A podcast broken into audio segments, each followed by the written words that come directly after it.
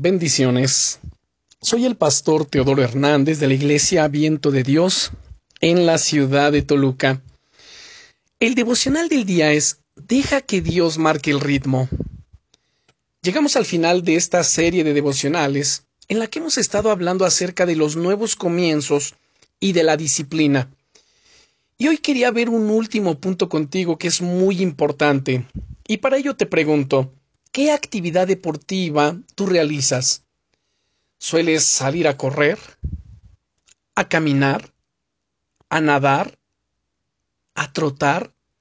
¿Andar en bicicleta? Eh, no lo sé, jugar tal vez eh, con algún balón, basquetbol, fútbol, eh, voleibol, no lo sé. Pero, ¿sabes? Es muy importante que podamos nosotros de alguna manera ejercitar nuestros cuerpos. Dice un dicho por ahí que cuerpo sano, mente sana. Así que este cuerpo que hemos recibido, según la Biblia nos dice, es templo, morada, habitación del Espíritu Santo.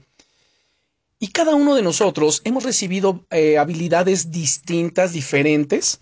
Habrá quien le guste trotar, a otros correr, andar en bicicleta o practicar cualquier deporte, incluso nadar, o simplemente hacerlo no tanto como un deporte, sino para relajarse, para distraerse, para poner en claro la mente, las ideas. Así que es importante que lo hagamos ya sea o por deporte o simplemente por distracción o para relajarnos. Sí, recuerda esto, no hemos sido llamados hacer lo que los demás hacen, sino lo que Dios nos llama a hacer. Y para esto quiero entrar en un asunto interesante, porque mira, lo peor que puedes hacer es compararte con los demás, porque eso o bien hará que te relajes al considerarte mejor, o te desanimará al considerarte peor, pudiendo llevarte incluso a abandonar. Y esto obedece a que si tú, por ejemplo, sales a trotar o a correr, y solamente lo haces por 10 minutos, 20 o 30 minutos al día, pero conoces a alguien que incluso va a maratones y te quieres comparar con esa persona, pues no sería justo. Y no sería justo para ti mismo, por supuesto. La Biblia dice en 1 de Corintios 9, 24, ¿no sabéis que los que corren en el estadio, todos a la verdad corren, pero uno solo se lleva el premio? Corred de tal manera que lo, que lo obtengáis. Amado hermano, amada hermana, refiriéndome aquí al aspecto espiritual, corre de tal manera que obtengas el galardón de Dios. Quizá Dios te llama en esta etapa de tu vida a leer la Biblia diez minutos al día, o quizás más, a orar más, o puede que te llame a hacer maratones de lectura.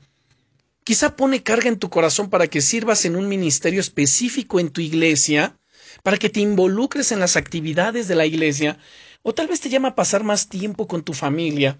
No te compares con los demás, solo corre tu carrera siguiendo las directrices que el Señor pone en tu corazón.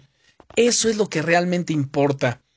Deseo que todos los consejos que te he dado durante estos días te sirvan para ser más disciplinado y para poder llevar a cabo todas las cosas que Dios te está llamando a hacer, para que así puedas experimentar un nuevo comienzo en tu vida. Creo que lo que Dios va a hacer en tu vida va a ser tan precioso. ¿Sabes? Te llevo en mi corazón y en mis oraciones. Bendiciones.